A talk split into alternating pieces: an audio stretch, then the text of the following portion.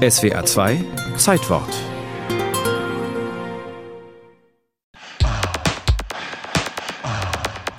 In tausenden Fitnessstudios in Deutschland schwitzen täglich Männer und Frauen am Crosstrainer, auf dem Laufband oder strampeln sich auf dem Fahrradergometer ab.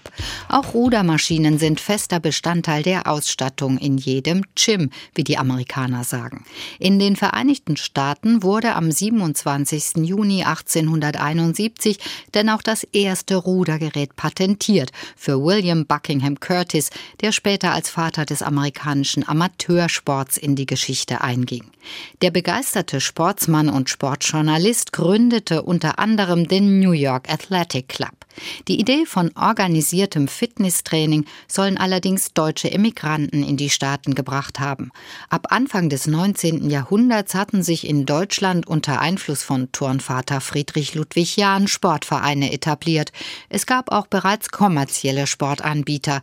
Einer der Gründe, das Bürgertum brauchte mehr Bewegung. Birte Launer, Kuratorin der Ausstellung Sport und Technik im Mannheimer Technoseum. Ja, die Fitnessbewegung hat natürlich damit begonnen, dass die Industrialisierung immer mehr Menschen auch in Schreibtischtäterpositionen befördert hat. Die Menschen haben sich weniger bewegt. Sie haben viel gesessen und am Schreibtisch gearbeitet.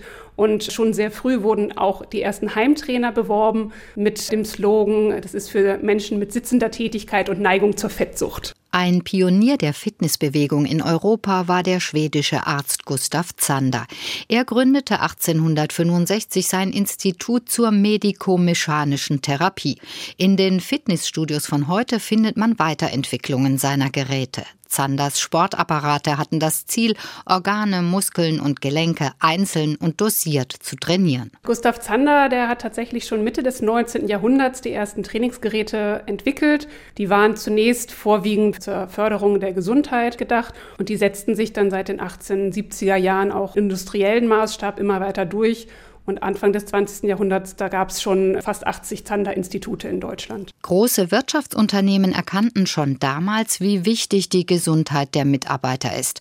So dokumentieren Fotos, dass zum Beispiel die BASF in Ludwigshafen Anfang des 20. Jahrhunderts einen Trainingsraum mit Zandergeräten für die Belegschaft zur Verfügung stellte, eine frühe Form der betriebseigenen Muckibude eher für Männer.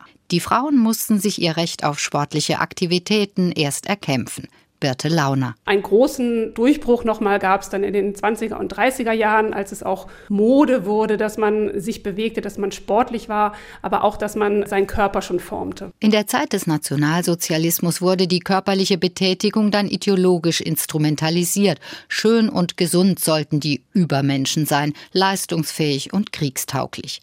Nach dem Zweiten Weltkrieg war man Modellathleten gegenüber dann eher skeptisch eingestellt. Wer es sich leisten konnte, begann das Leben wieder zu genießen, wer wohlgenährt war, strahlte Erfolg aus.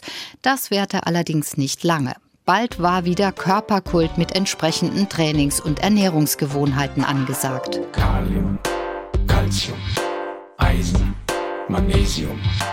Den großen Aufschwung gab es dann in den 70er und 80er Jahren, zunächst angefeuert durch die Trimm-Dich-Kampagne des Deutschen Sportbundes, dann durch die Fitnessbewegung, durch Arnold Schwarzenegger und Jane Fonda. Und heute gehört der Besuch eines Fitnessstudios für viele zum Alltag.